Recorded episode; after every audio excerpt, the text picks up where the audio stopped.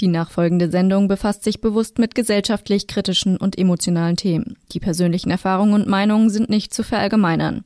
Just Gated setzt sich zum Ziel, Tabuthemen aufzubrechen und positiv auf die Ereignisse zu blicken, ohne sie dabei zu relativieren.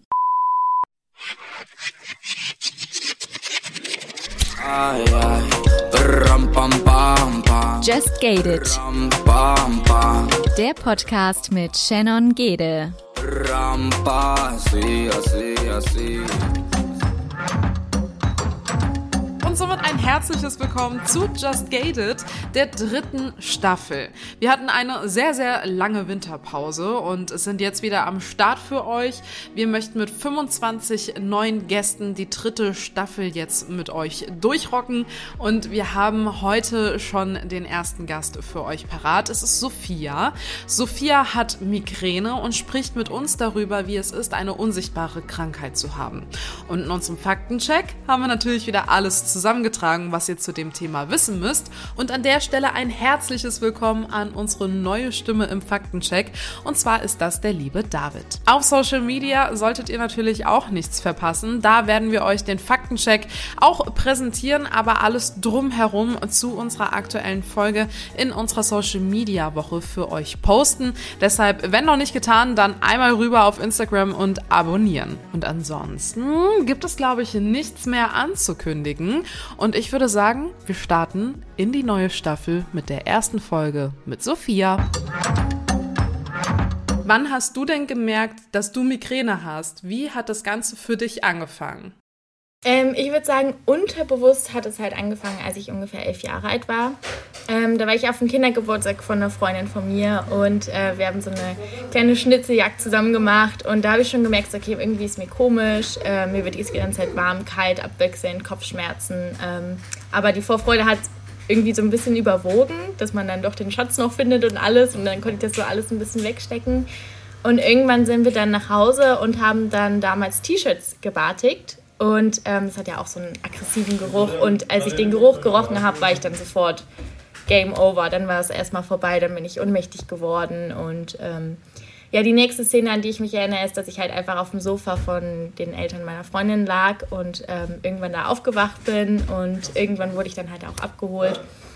Und äh, ja, das war meine erste Migräne-Erfahrung, aber ich selber wusste halt gar nicht, dass es überhaupt Migräne ist oder dass es sowas halt generell existiert. Also mit elf Jahren, glaube ich, beschäftigt man sich da noch nicht so doll mit. Und ähm, ja, meine Eltern haben damals auch gedacht, dass es irgendwie ein Grippeanfall sein könnte oder dass ich, keine Ahnung, vielleicht ein bisschen irgendwie Magen-Darm in die Richtung hatte. Und ähm, ein paar Tage später ist es dann immer wieder aufgetaucht, beziehungsweise die Aura immer wieder mal. Und ähm, wir wurden dann halt einfach von meinem Hausarzt ähm, zum Neurologen geschickt. Und dann kam ich ähm, in die Röhre, habe ein MRT gemacht und dann kam halt raus, dass ich Migränepatientin bin. Und ja, das war so meine erste Erfahrung und ich hatte es halt zum ersten Mal schwarz auf weiß auf dem Papier stehen, dass ich Migränepatientin bin. Aber wie gesagt, in dem Alter, ich habe es mir durchgelesen, habe den Zettel zu Hause irgendwie in die Ecke geworfen und dann war ich so, ja, okay, passt schon. So, und ich wusste halt gar nicht, was das ist und was das jetzt überhaupt mit einem macht und wie lange es überhaupt bleibt und alles. Und ja, das ist so meine grobe erste Erfahrung mit Migräne. Und wie hat sich das dann weitergezogen? Ich meine, du sprichst davon, dass du mit elf Jahren die erste Erfahrung hattest. Ähm, dann kommt man ja so ein Teenageralter, Schulalter, man macht Prüfungen und, und, und. Hat dich das auch in deinen Prüfungsphasen irgendwie beeinflusst? Gab es da irgendwie Triggerpunkte? Also bist du gezielt von der Migräne auch in deiner Leistung eingeschränkt worden? Ja, total. Also vor allen Dingen zur Klausurenphase habe ich immer wieder gemerkt, ähm, dass ich halt einfach super gestresst bin. Ich habe auch so einen kleinen Drang irgendwie zu, zum Perfektionismus und das hat dann irgendwie alles nicht leichter gemacht. Und ähm, ja, habe dann einfach immer gemerkt, sobald ich wusste, okay, da schreibe ich eine Klausur und da muss ich abliefern, ab da wusste ich auch, eigentlich kann ich mich danach immer wieder hinlegen mit Migräne und fall dann halt nach der Klausur immer ein, zwei Tage aus in der Schule. Das habe ich schon immer wieder mal gemerkt, dass ähm, sobald es irgendwie ähm, äußere Reize, sei es jetzt irgendwie mit Stress verbunden durch die Klausurenphase, dass ich da immer wieder eingeschränkt worden bin durch meine Migräne. Hm. Und gibt es, also ist das dann auch ein Triggerpunkt, Stress? Hast du Triggerpunkte, auch unterschiedliche? Ja, ich habe sehr viele. Ich würde auch behaupten, dass man als Migränepatient nie zu 100% alle seine Triggerpunkte kennenlernt. ähm, weil es einfach so viele unterschiedliche und so viele gibt. Aber ich, bei mir persönlich würde ich auf jeden Fall sagen, dass Stress ein Riesenfaktor ist. Ähm, dann halt noch ganz viele andere Reize, sei es jetzt irgendwie das Licht. Deswegen haben wir auch ähm, bestimmte Glühbirnen hier überall zu Hause, damit mich das halt einfach nicht triggert. Oder ähm, ja, boah, es gibt ganz viele Sachen. Auch ähm, Histamine, also wenn ich ähm, mich zu histaminreich ernähre, dann merke ich immer wieder, dass ich dann irgendwie meine Migräne auch ein bisschen provoziere damit. Und ähm, das Typische, dass ich halt zu wenig esse und trinke im Alltag, dass ich dann doch vergessen habe, mein Wasser zu trinken und dann merke ich es dann halt abends sehr, sehr schnell, dass es dann kommt. Kannst du das irgendwie ein Stück weit steuern? Also weißt du, okay, krass, heute ist so ein Tag, ich merke schon, dann lege ich meinen Tag lieber darauf aus, dass ich eher ruhig mache? Oder hast du schon so Signale vom Körper, bevor es wirklich richtig heftig wird? Ähm, ja, das ist eigentlich, ich nenne es immer so, ähm, dass die Aura mich irgendwie immer vorwarnt. Ich habe die Aura tatsächlich immer, bevor ich die Migräne kriege. Und bevor ich die Aura kriege, habe ich noch so eine kleine Warnstufe, ähm, da merke ich einfach, dass ich müder als sonst bin, ähm, sehr viel gähne, schlapp bin oder ähm, auch Stimmungsschwankungen habe. Und dadurch merke ich dann halt ganz oft so, okay, es könnte jetzt auch sein, dass ich morgen oder heute Nacht an Migräne ähm, drankomme. Und genau, dann kriegt aber dann auch sehr, sehr schnell die Aura, dass ich dann halt ähm, schwerer sehen kann, beziehungsweise so schwarze Punkte in den Augen habe. Und ähm, das ist dann halt sofort meine meine Stufe, wo ich weiß, okay, jetzt, jetzt muss ich wirklich nach Hause und jetzt muss ich aufpassen, weil sonst könnte es schief gehen. Und was meinst du mit schiefgehen? Was war so deine Situation, wo du gesagt hast, ey, wäre ich da, wäre ich da lieber mal woanders gewesen oder so?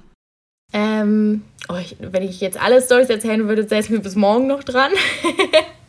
die mir jetzt gerade so spontan in den Kopf kommt, weil sie auch gar nicht so lange her ist. Ähm, also ich bin ähm, hauptberuflich Model und hatte ein Fotoshooting und ähm, ja, das waren so die letzten, ich würde sagen, zehn Klamotten, die wir noch abshooten mussten. Also das war kurz vorm Ende und ich habe halt, ich würde schon behaupten, dass ich die Migräne schon so lange habe, dass ich die ein bisschen beeinflussen kann, beziehungsweise ein bisschen kontrollieren kann und habe mich dann halt den ganzen Tag damit rumgeschlagen und habe es aber immer wieder verdrängt, beziehungsweise probiert, dass man es halt nicht wirklich merkt.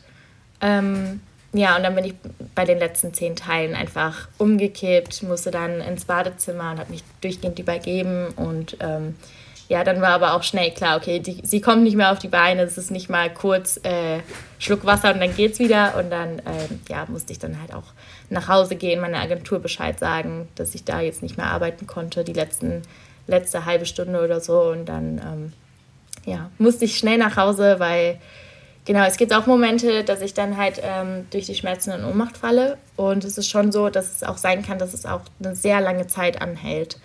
Und meine Mama und ich haben so einen kleinen Deal damals gemacht, wenn es länger als fünf Minuten ist, dann sollten wir doch mal den Krankenwagen anrufen. Und äh, ja, daran probiere ich mich dann auch irgendwie immer ein bisschen zu halten, damit auch die außenstehenden Personen merken, okay, jetzt ist, jetzt ist Endlevel, jetzt kann ich selber nicht mehr helfen. Und wie kann dann einem Migränepatienten geholfen werden? Also wenn der Krankenwagen dann kommt, was machen die? Kannst du da ein Stück weit auch was für dich mitnehmen, wo du weißt, okay, das machen die sonst auch immer, deshalb kann ich das bei mir zu Hause vielleicht auch machen?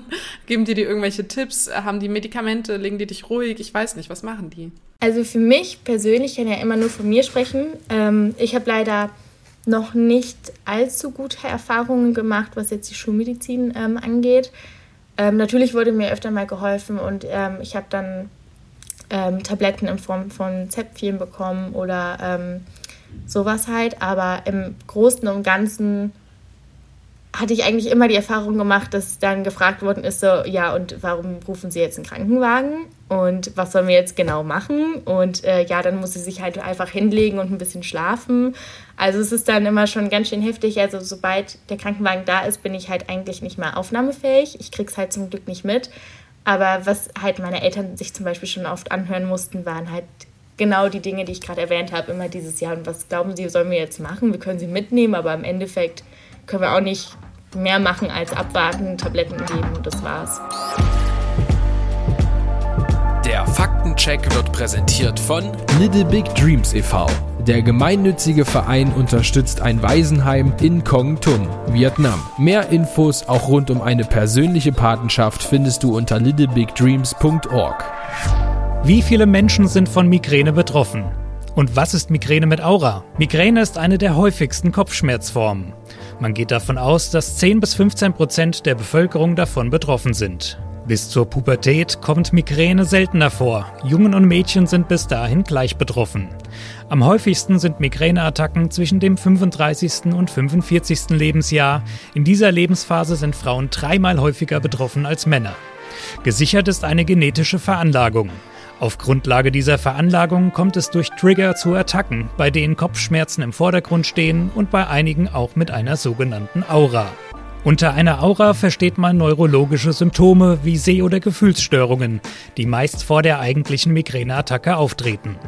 Etwa jeder siebte Migränepatient ist davon betroffen. 90 Prozent der Patienten mit Auren beschreiben Sehstörungen. Typisch sind bestimmte Spektren wie C-förmig angeordnete schwarz-weiße Linien oder bunte Zickzacklinien, die durch das Gesichtsfeld wandern. Sie nehmen erst an Größe zu, um dann wieder abzunehmen und schließlich zu verschwinden. Möglich sind aber auch Gefühlsstörungen, etwa ein Kribbeln oder Sprachstörungen. Die Phänomene klingen nach einigen Minuten von selbst wieder ab. Innerhalb einer Stunde setzen dann die typischen Migränekopfschmerzen ein. Der Just Gated Faktencheck. Aber ist es dann so ein bisschen wie, ah ja, komm, die geht mit Periodenschmerzen irgendwie ins Krankenhaus, na, die hat Unterleibsschmerzen, das, was die Endometriose-PatientInnen dann immer hören müssen bei Migräne dann, oder wie? Also, warum ist da vor allen Dingen, wenn man doch mit medizinischem Personal quasi spricht, hat man ja eigentlich so die Vermutung, okay, die müssten ja Bescheid wissen, wie Migräne ist. Das ist ja kein Kopfschmerz, was ne, Migränepatienten ja auch oft zu hören bekommen. Warum denkst du für dich ganz persönlich, ist natürlich eine sehr individuelle Meinung, aber ähm, ist da so ein Unverständnis auch? Also können die wirklich einfach nichts machen und du lägst quasi im Krankenhaus genauso rum wie auf dem Sofa und die denken sich so, naja, blockiert sie halt irgendwie ein Bett oder äh, weiß ich nicht, ist da noch zu sehr Unaufgeklärtes auch im Raum? Ich denke einfach, weil diese Krankheit super individuell ist und bei jedem was Unterschiedliches hilft, ähm, gibt es halt einfach keine kein, ja, Heilmedizin im Sinne von, äh, hier, das ist das Produkt und das hilft bei jedem. Ähm, und dazu denke ich halt auch, dass halt ähm, der Begriff Migräne jahrelang oder immer noch super missbraucht worden ist, im Sinne von, ähm, ja, Menschen, die eigentlich nicht mit Migräne diagnostiziert worden sind, sondern ähm, Kopfschmerzen haben oder man das immer irgendwie als Ausrede genommen hat. Ähm, genau, und deswegen glaube ich, kann man auch gar nicht wirklich Verständnis aufbringen, solange man halt nie in Berührung gekommen ist, sei, sei es man selber oder ähm, jemanden, den man kennt. Und ähm, deswegen denke ich, ist es halt für die Schulmediziner natürlich auch sehr schwer, ähm, da was Allgemeines zu finden. Aber es wäre schon schöner, wenn man da auf Verständnis kommt und nicht irgendwie nach Hause geschickt wird oder nach dem Motto so, ja mein Gott, ey, wir haben schwerere Fälle hier, soll sie sich nicht mal anstellen oder so. Und dazu ist jetzt halt natürlich auch ähm, durch die Covid-Situation mache ich mir halt selber auch den Kopf, dass ich dann eigentlich zu Hause bin und weiß, boah, jetzt müsste ich eigentlich ins Krankenhaus und zeitgleich denke, nee, die sind so überfüllt, ähm, das kann ich denen jetzt auch nicht antun. Und äh, ja, das ist dann, ist dann auch eine kleine, schwerere Situation. Aber wirst du von den Ärzten abgewiesen? Mm, ja. Also wenn es kein Neurologe ist, dann sehr, sehr oft und eigentlich durchgehend. Ähm, wir waren jetzt, Malte und ich selber waren jetzt vor, ich glaube, knapp einem halben Jahr sind wir dann in die Notaufnahme gefahren. Ähm, weil ich dann schon zwei, drei Tage unter Migräne litt und auch gar nichts mehr geholfen hat und ich dann, ähm, ja, ich hatte, konnte halt kein Essen und Trinken irgendwie aufnehmen, deswegen war es dann schon echt ein bisschen kritisch und dann sind wir ins Krankenhaus und ich habe dann vorne mit, ähm, wenn du hereinkommst, ist ja wie so eine Rezeption, würde ich sagen, ähm, genau, die hat dann erstmal gefragt, was los ist und dann hat Malte das probiert zu schildern, so dass ähm, ich Migränepatientin bin und wir Hilfe brauchen und sie kam auch sofort so um die Ecke und meinte dann so, ja, und äh, was sollen wir jetzt machen? Also wir können ihr Tabletten geben, aber was sollen wir denn jetzt machen? Und ja, Malte und ich standen da einfach nur und wir waren so, bitte macht irgendwas, egal was, bitte helft einfach nur. Und dann wurde ich recht schnell zum Neurologen geschickt und er hat dann ähm, ja schnell zum Glück übernommen und war dann super verständnisvoll und konnte mir dann auch recht schnell helfen. Aber ja, auf die Menschen treffen wir eigentlich immer. Kann man irgendwie, weil du auch meintest, man hat das dann rausgefunden, indem du in die Röhre geschickt wurdest, in die Neurologen, die haben da irgendwie ein besseres Verständnis für. Ähm, ich weiß nicht, ob du, ob du das ähm, Wissen dazu hast im medizinischen Sinne, aber weißt du, woran das liegt, dass man solche Schübe bekommt, solche Anfälle bekommt, solche Migräneanfälle. Ähm, ist davon jeder betroffen oder ist da eben bei MigränepatientInnen was anders? Also habt ihr irgendwas, wie zum Beispiel auch bei der Endometriose, ist ja auch einfach äh, Gewebe quasi an einer, ich sage jetzt mal, falschen Stelle. Ähm, und das ist ja nachvollziehbar auch für die Medizin auf den Bildern, okay, da ist der Ursprung. Sieht man das so präzise auch bei Migräne? So genau weiß ich das nicht. Ähm, ich gehe aber sehr stark davon aus. Also alleine, dass ähm, man hat ja quasi dann so ein Migränezentrum ähm, im Gehirn und man sagt ja auch, dass das Gehirn ähm, von Migränepatienten anders funktioniert. Wir können halt negative oder häufige Reize nicht ähm, wirklich gut bearbeiten. Und das führt halt dazu, dass unsere Nervensysteme halt blockiert werden, beziehungsweise ähm, die Signale nicht schnell weitergeleitet werden können. Da entsteht auch die Aura quasi, ähm, dass du dann halt halluzinierst und so weiter und so fort, weil halt deine ganzen Nerven einfach viel zu viel gerade verarbeiten müssen. Und ähm, ja, ich glaube so, also die Neurologen selber werden das schon sehen, wenn man einen Migräneanfall hat. Ähm, da würden sich die Bilder auf jeden Fall verändern zu einem gesunden Gehirn quasi. Ähm, ja, das, also ich denke schon, dass man das da, da in die Richtung verallgemeinern kann. Aber im Großen und Ganzen gibt es trotzdem halt noch so viele verschiedene Kopfschmerz- und Migränearten, dass man nie wirklich sagen kann, so, und das ist ein Muss bei Migräne und das halt nicht. Der Faktencheck wird präsentiert von Little Big Dreams e.V.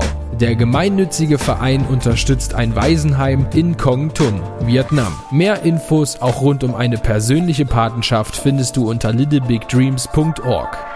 Wie sieht man Migräne? Wie erkennt man das als Neurologe? Was passiert da im Gehirn? Vereinfacht gesagt, über die elektrische Messung der Hirnaktivität, dem sogenannten EEG, kann gemessen werden, wie aktiv das Gehirn bei verschiedenen Reizen ist.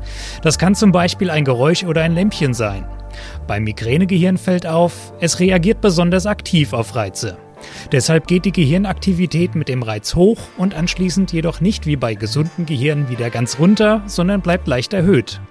Beim nächsten Reiz liegt das Migränegehirn daher schon bei einer deutlich höheren Gehirnaktivität. Eine Kaskade ist im Gang. Im Detail passiert das. Ungewöhnliche Reize oder Stressfaktoren, also die Migräne-Trigger, sind dafür verantwortlich, dass im Migränegenerator vermehrt erregende Nervenbotenstoffe freigesetzt werden. Der Migränegenerator sitzt im Hirnstammareal und sorgt dann dafür, dass aus Nervenfasern an den Hirnhäuten bestimmte andere Botenstoffe freigesetzt werden. Das führt zum einen zu einer Erweiterung der Blutgefäße in der Hirnhaut, vor allem löst es aber eine vom Nervensystem hervorgerufene Entzündung aus. Die Schmerzrezeptoren in der Hirnhaut werden wie bei jeder Entzündung überempfindlich. Bereits das Pulsieren der Blutgefäße nehmen die Betroffenen dann als hemmenden Migränekopfschmerz wahr. Der Just Gated Faktencheck. Das macht es halt auch so schwer greifbar und wahrscheinlich auch, wenn jemand kein Verständnis von vornherein für diese Erkrankung bringt, diese unsichtbare Krankheit, ähm, dann eben irgendwie das belegen zu können, ist ja sehr, sehr schwierig an sich. Also wie gehst du auch damit um, wenn jemand sagt, oder ich weiß nicht, das unterstelle ich jetzt einfach mal der Gesellschaft, dass jemand dich vielleicht als Hypochonder oder Simulant oder so ansieht und sagt, ah ja klar, die hat Migräne, ne? die kann heute nicht kommen oder die kann den Job nicht wahrnehmen. Ähm, ja, witzigerweise hatte ich vor kurzem erst noch eine Situation, ähm, es war auch so, dass ein äh, guter Bekannter, ich habe ihm von meinen Fortschritten erzählt, ähm, weil ich gehe jetzt zur Heilpraktikerin und ähm, genau da habe ich positive Effekte schon gespürt und davon hatte ich dann erzählt. Und irgendwann fiel dann der Satz, ach krass, ich äh, wusste gar nicht, dass du da jetzt was unternimmst, weil ich habe gedacht, du übertreibst immer nur und machst es für Aufmerksamkeit. Und ja, das war dann nicht wirklich angenehm, sowas zu hören, vor allen Dingen von jemandem, ähm, ja, den man als Freund einstuft, ähm, ist dann nicht so schön. Aber ähm, ja, die Situation habe ich schon ganz, ganz oft gehabt. Auf der Arbeit zum Glück nicht. Ähm, ich habe eine sehr, sehr coole Agentur und die wissen über alles Bescheid und äh, genau da stoße ich, stoß ich zum Glück auf Verständnis. Ähm, aber ansonsten hatte ich damals in der, zur Schulzeit auch immer sehr, sehr viele Probleme, ähm, ja, die Lehrer zu überzeugen, dass ich wirklich, wirklich krank bin und in, nicht irgendwie keinen Bock hatte aufzustehen oder sowas. Und ja, genau, ich glaube, allgemein auch im Alltag trifft man immer wieder auf Menschen, weil das, was du eben gesagt hast, es ist nun mal eine unsichtbare Krankheit. Ähm, da höre ich halt auch ganz, ganz oft sowas wie, hey, warum geht's dir denn jetzt so schlecht? Du siehst gar nicht so krank aus. Und dann frage ich mich auch immer so, okay, was, was soll ich jetzt vor dir machen, damit du realisierst, dass es mir wirklich schlecht geht?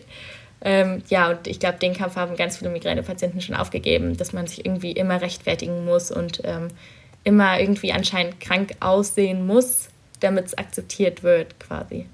Wie ist es für dich auch? Du hast es ja öffentlich gemacht und du hast ja auch Videos äh, quasi jetzt im Netz, wo man auch sieht, wie es dir geht, wenn du eben gerade diesen Schub hast und ähm, auch ähm, ja halluzinierst, dich übergibst, einfach nicht mehr so die Kontrolle über deinen eigenen Körper hast. Wie ist das wie ist die Reaktion, also auf Social Media? Sind da viele, die dann auch sagen, okay, keine Ahnung, ja, warum muss man das ins Netz stellen? Ähm, was weiß ich, äh, brauch, brauchst du mehr Klicks oder keine Ahnung was, ne? Oder was sind die, die Reaktionen? Kriegst du da, hast du da so eine Armee von Migräne-PatientInnen, die äh, sich ähm, ja schützend vor dich stellen, sagen, ja, uns geht's genauso? Oder ja, wie, wie nimmst du das wahr? Ähm, tatsächlich beides. Also größtenteils ist es wirklich die Armee der Migränepatienten und Patientinnen. und ähm, das ist auch super erschreckend, wie viele Menschen darunter leiden und wie wenige Menschen ähm, das offen kommunizieren. Das ist einfach fast schon gruselig, würde ich sagen. Also ich habe in meinem Leben noch nie so viele Nachrichten von wildfremden Menschen bekommen, die auch sagen so, boah, ich fühle das und ich habe es auch und ich kämpfe schon so viele Jahre dagegen an und ähm, ja, das ist echt krass, ähm, zeitgleich auch irgendwie schön im Sinne von schön zu wissen, dass ich nicht alleine bin und schön zu wissen, dass ich anderen Menschen auch Mut geben kann, dass ich jetzt offen darüber rede und ehrlich bin und nichts irgendwie verschönen möchte, sondern Malte und ich wirklich die Videos einfach knallhart raushauen und sagen so, ey, und so ist es, wenn du Migränepatient oder Patientin bist. Und ähm, ja, zeitgleich kriege ich auch negative Nachrichten oder Malte kriegt auch ähm, schlechte Nachrichten im Sinne von, ja, toll, erstmal die Kamera draufhalten, ähm, weil sie dann halt nicht wirklich sich mit dem Thema befassen. Sie sehen einfach nur so eine Minute aus unserem Leben oder eine Minute von meiner Migräneattacke und denken dann sofort, ah, okay, ich habe die durchblickt und äh, die machen das dafür oder dafür. Ähm, was halt totaler Schwachsinn ist, weil eigentlich soll es echt nur zur Aufklärung dienen und zu Verständnis führen und ähm, Akzeptanz von unsichtbaren Krankheiten vor allem. Genau, ich glaube, die schlechteste Nachricht, die ich jemals bekommen habe, ähm, das war auch vor kurzem, das war dann auch auf Ernst gemeint von einer Frau, die dann gesagt hat, äh, im Sinne von, tu dir selber den Gefallen und werd niemals Mutter. Ähm, weil als Mutter muss man ja für die Kinder da sein und so oft wie du krank bist, kann man ja keine gute Mutter sein und sowas. Und dann war ich so, wow, diese Denkweise.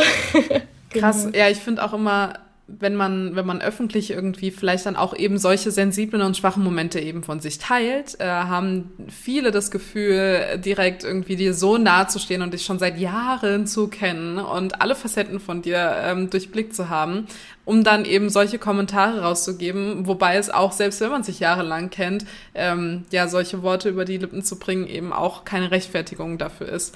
Ähm, ja, schwierig.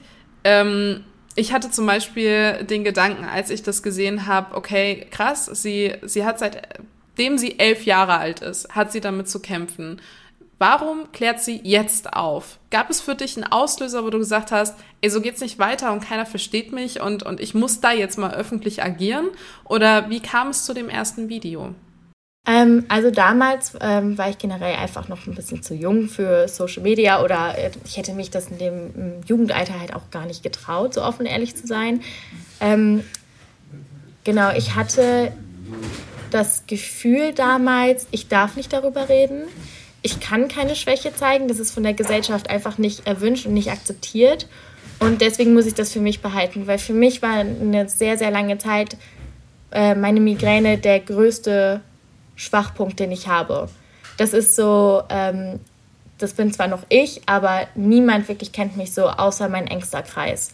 Und davor hatte ich halt einfach super doll Angst, dass ich halt wahrgenommen werde im Sinne von, das ist die mit Migräne, aber nicht in dem positiven Sinne, dass sie aufklärt, sondern das ist die mit Migräne, die sich doof anstellt oder irgendwie sowas. Und genau da hatte ich halt sehr, sehr lange Angst vor, ähm, das offen zu kommunizieren.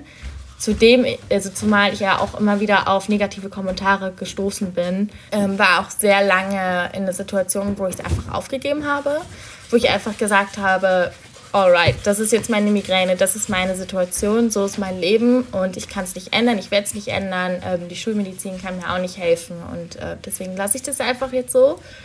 Und ähm, ja, irgendwann habe ich dann auch Malte kennengelernt, wir sind zusammen nach Hamburg gezogen und seitdem wir in Hamburg wohnen, habe ich dann wirklich quasi irgendwie den Kampf gegen die Migräne angesagt und ähm, probiere mich jetzt quasi aus, sei es jetzt Heilmedizinerin oder ähm, ganzen Alternativen wie Botox, äh, Botox in den Nacken, genau. Und ähm, ja, und Malte hat mich halt auch super, super doll unterstützt und hat dann auch irgendwann gesagt, so, Sophia, du kannst entweder so weiterleben oder wir probieren wirklich alles. Und, und am Ende kannst du wenigstens sagen, okay, wir haben wirklich alles probiert und ähm, wir konnten es irgendwie ein bisschen lindern oder sonst irgendwas. Ähm, ja, das ist auf jeden Fall auch mein Ziel. Und deswegen, also ich würde sagen, durch mehr Offenheit, ähm, dass ich mehr dazu stehe und gelernt habe, dass es nichts Negatives in dem Sinne ist, wofür man sich schämen muss, ähm, sondern ganz im Gegenteil. Und ja, dann haben Maite und ich sehr, sehr viel darüber geredet und das ist der Grund, warum ich es dann irgendwann öffentlich gemacht habe, weil ich halt einfach erschreckend finde, wie ich selber damit damals umgegangen bin. Dass ich selber zu mir immer gesagt habe, so oh Gott, das ist peinlich und ich darf das nicht zeigen und das ist ganz schlimm, dass ich Migräne habe, aber niemand darf das wissen. Und ähm, genau deswegen möchte ich einfach den Menschen klar machen, so, ey, wenn ihr betroffen seid, dann haut es einfach raus, dann macht es den Mitmenschen klar und ähm, genau, da muss einfach mehr von der Gesellschaft zurückkommen und nicht wir mit äh, einer Krankheit. Wir haben schon die Krankheit und dann müssen wir auch noch gucken, dass die Gesellschaft sich irgendwie nicht irgendwie angegriffen fühlt durch uns. Und ähm, das ist halt Schwachsinn. Deswegen wollen wir da auf jeden Fall gegenwirken. Jetzt habe ich direkt zwei Fragen im Kopf. Ich würde erstmal gerne noch mal kurz bei Malte bleiben. Du hast ja auch selbst gesagt, er ist da irgendwie schon eine große Stütze. Ähm, ich habe jetzt auch, als ich die Videos von dir gesehen habe, gedacht, krass, wie, wie macht man das alleine? Also wenn man, wenn man da alleine über der Kloschüssel hängt und halluziniert und ja gefühlt auch kaum alleine irgendwie auch einen Schluck Cola trinken kann, weil du dich selbst gar nicht mehr so richtig unter Kontrolle hast. Ähm, wie, wie hast du das gemacht und vor allen Dingen, wie war für dich so dieser erste Moment vor dem Partner, den man vielleicht beim ersten Schub noch gar nicht so intensiv kennt oder so, so, ne, diese, diese Basis irgendwie schon gar nicht geschaffen hat? Das äh, halte ich euch jetzt einfach mal vor. Ähm, wie, wie war das für euch und vor allen Dingen für dich, auch so dieses Vertrauen da aufzubauen oder dich da auch so zu öffnen? Ähm, ja, also wie gesagt, ich habe ja, ähm, also ich bin ja ähm, als Model tätig und reise sehr viel durch die Weltgeschichte eigentlich und ähm, fliege immer alleine und bin immer alleine. Ich lerne natürlich immer andere Leute kennen und sobald ich halt merke, okay, das ist eine Person, die ich, die ich cool finde, mit der ich klarkomme, ähm, der vertraue ich das dann halt auch eigentlich immer an und sage dann auch immer so, okay, das ist meine Medikamentenbox, das brauche ich, wenn ich das habe, das brauche ich, wenn ich das habe, damit die Leute auch immer eigentlich Bescheid wissen. Aber es ist schon so, dass ich, ähm, wenn ich wirklich komplett alleine bin, dass ich mich halt sehr doll zwinge zu funktionieren. Aber es ist halt auch nun mal so, wenn man Migräne hat oder auch starke Kopfschmerzen, dass jede Bewegung einfach so derbe schlimm wehtut, dass du halt eigentlich also es gibt auch Situationen, da liege ich im Bett und weiß, okay, jetzt muss ich eigentlich auf Toilette, aber ich brauche dann ungefähr eine Stunde, dass ich dann halt wirklich auch aufstehe und es dann schaffe. Und ähm, ich würde sagen, ich habe mich schon dran gewöhnt irgendwie.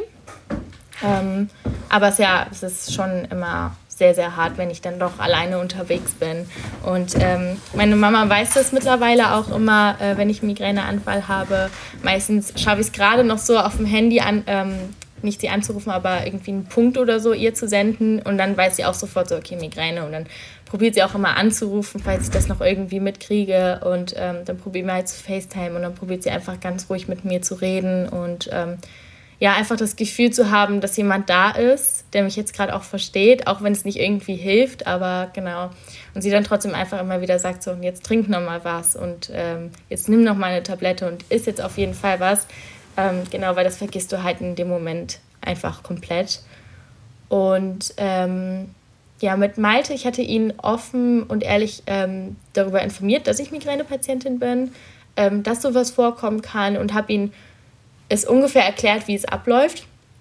aber ich habe es vielleicht auch ein bisschen, naja, also ich habe nicht die knallharte Wahrheit gesagt, weil es ist ja nun mal so, wenn man sich gerade vorstellt und dann so, ach übrigens, es kann sein, dass ich dich von oben bis unten vollkotze. so, deswegen hatte ich da so ein paar Informationen noch irgendwie rausgelassen, ähm, weil es aber halt auch für mich was Normales ist und ich dann halt auch ein paar Sachen vergessen habe. So für mich ist es normal, dass es so ablaufen wird und ähm, hatte dann halt vergessen, dass es für ihn dann die erste Situation ist mit jemandem, der Migräne hat. Und ähm, damals bei meinem ersten Migräneanfall, als ich schon mit Malte zusammen war, habe ich noch bei meinem Vater damals gewohnt zum Glück. Und ähm, ja, Malte hat dann wirklich alles abbekommen. Also die Aura hat gekickt, Migräne übergeben, ohnmächtig werden, alles drum und dran. Und er hat sehr, sehr viel gemacht und probiert zu helfen, aber im Großen und Ganzen war er, glaube ich, schon sehr überfordert und er hat tatsächlich auch ähm, ein, zwei Tränen verdrücken müssen, weil er halt einfach gar nicht wusste, was abgeht. Ob es jetzt irgendwie ein Herzstillstand ist oder sonst irgendwas. Ähm, genau, das war ihm halt damals nicht zu 100 Prozent klar. Hat dann immer probiert, mir viel Wasser zu geben und alles drum und dran und hat dann im Endeffekt aber meine äh, Mutter angerufen, die in der Nähe wohnt von meinem Vater, weil mein Vater ähm, nachts arbeiten geht, war er nicht da und dann ist meine Mama auch sofort ähm, zu uns gekommen und sie wusste halt komplett, was zu tun ist und hat dann ab da übernommen. Und ähm, da fing es auch tatsächlich an, dass Maite auch gesagt hat, so, ey, wir müssen was dagegen machen. Es geht nicht so, du, das ist kein Leben. Ähm, und da muss man einfach was dagegen machen.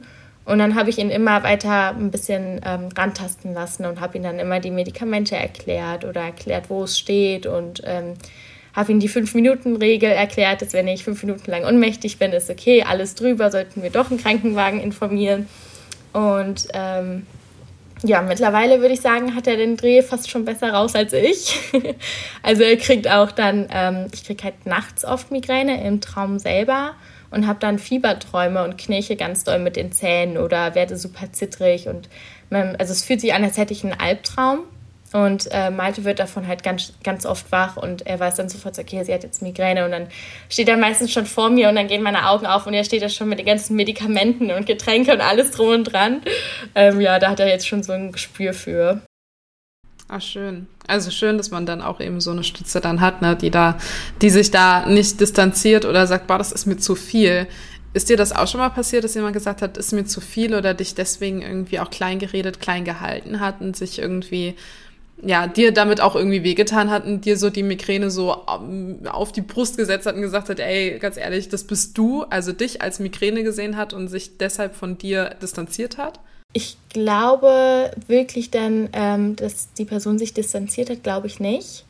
Ähm, ich habe zum Glück auch einen sehr guten Freundeskreis und meine Mädels haben es von vornherein schon immer akzeptiert und haben es nie hinterfragt und standen immer hinter mir. Aber ähm, es gab doch schon die ein oder andere Bekannte oder ja, genau, die dann immer akzeptiert hat, dass ich Migräne habe, aber mir dann trotzdem immer gesagt hat, so nach dem Motto, ich lade dich zu meinem Geburtstag ein, aber ich weiß eh, dass du ausfällst wegen deiner Migräne. Und das ist, das fühlt sich dann halt einfach nicht schön an. Auch wenn es nicht böse gemeint ist, ist das irgendwie trotzdem ein wertender Ton und ähm, ja, ich sag halt immer, ich habe es mir halt nicht ausgesucht. Ne? Also ich wenn ich es aussuchen könnte, dann hätte ich jetzt auch keine Migräne. Ähm, und ja, man muss es dann halt einfach annehmen und die Krankheit gehört einfach zu mir. Und wenn man die Krankheit nicht akzeptiert, dann kann man mich als Person auch nicht akzeptieren. Und dann möchte ich theoretisch auch eigentlich nichts mit den Personen zu tun haben. Weil das führt dann einfach wieder nur zur Last. Das triggert mich und am Ende des Abends habe ich dann doch Migräne wieder, weil ich mich die ganze Zeit über das Thema aufgeregt habe oder so. Und deswegen probiere ich da auch die Menschen zu vermeiden, die irgendwie was Negatives darüber sagen. Und äh, als ich gerade meinte, habe ich direkt zwei Fragen im Kopf. Die zweite bezieht sich tatsächlich auf das Thema unsichtbare Krankheiten. Ähm, was würdest du denn sagen, muss sich da ändern? Ähm, muss sich da etwas an dem Umgang mit unsichtbaren Krankheiten ändern? Muss irgendwie mehr aufgeklärt werden? Was, was bringen unsichtbare Krankheiten mit sich, was für dich einfach total belastend und oder vielleicht auch gut ist? Ne? Was sind die Vor- und Nachteile? Ähm, ich würde sagen, was sich ganz dringend ändern muss, ist einfach die Gesellschaft. Ähm, sei es die Menschen, die betroffen sind von unsichtbaren Krankheiten, die offen darüber reden müssen, ähm, die ehrlich zu sich und andere sein müssen und nichts irgendwie verschönen oder verharmlosen. Und ähm, die Gesellschaft an sich, dass ja, man einfach nicht immer sofort wertend sein darf. Also vor allen Dingen, wenn man nicht betroffen ist und sich mit dieser unsichtbaren Krankheit einfach komplett nicht auskennt, ähm, dass man nicht einfach immer sagen kann, so von wegen, ah ja, Kopfschmerzen hatte ich auch schon mal oder sonst irgendwas. So, das ist halt einfach nicht vergleichbar. Ähm, genau, ich glaube, es ist halt einfach der Nachteil an unsichtbaren Krankheiten. Das bringt ja der Name auch schon mit sich, dass es halt unsichtbar ist. Dass es halt für Leute, die im Großen und Ganzen gesund sind, ähm, es nicht zu sehen ist, dass man krank ist. Und ähm, das ist eigentlich derselbe Effekt wie bei Endometriose, dass wenn die Narben von, von außen wären, dann würde man sagen so, oh krass, die arme Person. Und dadurch, dass es halt eigentlich so ein innerlicher Kampf ist mit dem Körper ähm, und man es nicht sehen kann, ähm, ja, fehlt da einfach das Verständnis. Und das würde ich mir halt einfach wünschen, dass es sich da auf jeden Fall ändert und genau, ich glaube, ein Vorteil, ähm, ja, ich hatte damals schon darüber sehr, sehr viel nachgedacht, weil ich, ich habe die Frage gelesen und war sofort so, nein, da gibt es keinen Vorteil. Da gibt es keinen Vorteil, das gibt es gar nicht. Ähm, aber ich habe dann doch sehr, sehr viel darüber nachgedacht und ich glaube, ein riesen Vorteil der Krankheit ist, dass ich andere Krankheiten einfach ernst nehme und ähm, mir die Personen, die betroffen sind, auch wirklich zum Herzen nehme und viel mit denen darüber kommuniziere und ähm, dass ich einfach ein Gefühl vermitteln möchte mit, hey, ich höre dich, ich verstehe dich und ähm, du musst da nicht alleine durch. Und ich glaube, hätte ich keine Migräne, würde ich heute, heutzutage nicht so empathisch sein, wie ich es jetzt bin. Oder dass ich halt sehr oft und sehr schnell ähm, mitkriege, wenn es jemandem nicht gut geht. Ähm, Beispiel, da hatte ich auch ein Fotoshooting und ich hatte mit einer Fotografin zusammengearbeitet, zwei Tage und der erste Tag war super witzig. Und der zweite Tag habe ich gemerkt, sie ist super ruhig und redet fast gar nicht und ähm, war halt einfach so eine bedrückende ähm, ja, Situation irgendwie, bis ich dann halt irgendwann gesagt habe, so, okay, irgendwas ist. So, wenn das zu persönlich ist, dann sag's gerne, ähm, aber ich habe das Gefühl, irgendwas ist und irgendwas tut dir weh und du willst aber nicht drüber reden, weil wir uns nicht kennen oder so. Und dann ist sie da auch äh, irgendwie in Tränen ausgebrochen und meinte, krass, wie du das merkst und wie du das spürst und ähm, im Großen und Ganzen hat sie halt ähm, extreme Schmerzen, wenn sie ihre Periode kriegt und hatte dann halt blöderweise ihre Periode bekommen und deswegen ging es ihr auch so schlecht und ich habe halt immer meinen kleinen Koffer mit äh, Tabletten und Wärmflasche und alles mit dabei. Und dann habe ich ihr auch erstmal eine Wärmflasche gemacht und auch noch Tabletten angeboten und alles so mit dran. Und ja, dann, dann habe ich selber auch nochmal gemerkt, so krass, dass ich das eigentlich gespürt habe. So, und ähm, das ist halt einfach ein Riesenvorteil, den ich jetzt, jetzt mitbringen kann. Und ähm, vor allen Dingen, glaube ich, ist es auch ein Vorteil für meine Mitmenschen, dass ich dann halt, dass sie halt wissen, okay, ich kann mich ihr anvertrauen, weil ich da nicht irgendwie gejudged werde wenn ich irgendwie sage, hey, das tut mir gerade weh oder mir geht es generell gerade nicht gut oder sonst irgendwas. Ach, schön. Wie geht es dir selber, wenn du dich so leiden siehst? Auch in den Videos zum Beispiel? Ähm, komisches Gefühl. Ich sage immer, ich hab, wenn ich Migräne habe, habe ich das Gefühl, ich bin, es, es ist nicht Sophia, sondern ähm, es ist meine Migräne. Also das mein Geist quasi, das klingt jetzt ein bisschen komisch, aber ich habe immer das Gefühl, dass mein Geist quasi raus ist und ich mich von oben irgendwie sehe und sehe, wie sehr ich leide und alles, aber ich kann halt einfach nichts machen, weil Migräne gerade in meinem Körper ist und nicht ich selber quasi. Ähm, die ersten Videos, als ich die dann erstmal gesehen habe, wir hatten die Videos auch schon sehr, sehr lange fertig. Ich glaube, ein halbes Jahr oder so schon. Und hatten es halt nie gepostet, weil ich mich doch erstmal ein bisschen mit den Gedanken nochmal neu anfreunden musste ob ich das dann wirklich möchte oder nicht. Und ähm, deswegen war das erste Mal durch, durchschauen schon befremdlich, würde ich sagen. Ähm, ja, aber ja, wie ich eben schon gesagt habe, im Endeffekt bin ich auf den Punkt gekommen, dass ich gesagt habe, so, ey, das bin ich. Das bin ich und das gehört zu mir und ähm, das soll jetzt auch einfach so vermittelt werden, damit die Menschen das auch mal sehen können. Und ähm, mittlerweile bin ich schon dran gewöhnt. Mittlerweile sind es für mich keine, keine schlimmen Bilder. Aber es kommt doch noch ganz oft, dass ich mir die Videos angucke und denke so, ach krass, das ist auch passiert. Das habe ich ja gar nicht mehr mitbekommen. Deswegen fühlt sich das immer wieder an, als wäre das doch ein bisschen so ein Teil, eine fremde Person. Ähm, weil ich dann halt auch durch die Schmerzen auch gar nicht allzu viel mitbekomme. Oder ich kriege halt auch gar nicht wirklich mit, was Malte in dem Moment macht. Also ich merke, dass eine Person da ist. Ich weiß auch, dass ich mit meinem Freund da bin, aber ähm, ja, wenn ich die Videos nochmal sehe, dann merke ich immer so, ach krass, der hat echt viel für mich gemacht und ich habe davon eigentlich gar nichts mehr mitbekommen. Was ist denn das Gute an deiner kompletten Migräne-Geschichte für dich? Das aller, allerbeste ist, glaube ich, das ist eine gute Frage. ich glaube, das Allerbeste ist ähm, wirklich, dass ich irgendwie so ein ähm, gebranntes Kind bin im Sinne von, dass ich andere Menschen einfach sehr, sehr gut verstehen kann, wenn es ihnen halt nicht gut geht. Und ähm, ich jetzt auch durch Social Media ähm, vielen Menschen klar machen kann, so ey, ihr seid wirklich nicht alleine. Und äh, die ganzen, ähm, vor allem Instagram, ich sage immer die Instagram World, ähm, sieht immer so rosa-rot schön aus, aber ähm, es passiert halt viel, viel mehr. Und genauso passiert bei mir in meinem Leben auch viel, viel mehr. Ich habe nicht nur jeden Tag Fotoshootings und ähm, esse das beste Essen oder sonst irgendwas, sondern ähm, bei mir ist es normal, dass ich halt Migräne habe und dass ich mal ein Wochenende komplett flach liege und sowas. Und ähm, ich glaube, das ist halt echt schon was Positives und Schönes, dass ich das einfach vermitteln kann, ähm, dass Menschen sich einfach nicht alleine fühlen müssen. Das war unsere allererste Folge der dritten Staffel von Just Gated.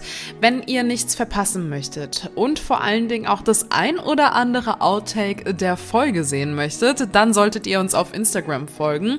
Und ansonsten freue ich mich auf nächste Woche, denn nächste Woche darf ich euch schon direkt den nächsten Gast ähm, vorstellen. Und das ist nämlich die liebe Svenja. Mit der Svenja sprechen wir über das PCO-Syndrom. Und was das genau ist, das erfahrt ihr nächste Woche. Du kennst jemanden, dessen Geschichte zum Podcast passt oder möchtest selbst ein Teil von Just Gated werden? Dann schicke deine Anfrage an gaede.management at gmail.com. Das war Just Gated. Check die neueste Folge auch jeden Montagabend bei Yuka Radio. Alle Infos checkst du online. yukaradio.de. Yuka. Music for you. Yuka. Radio.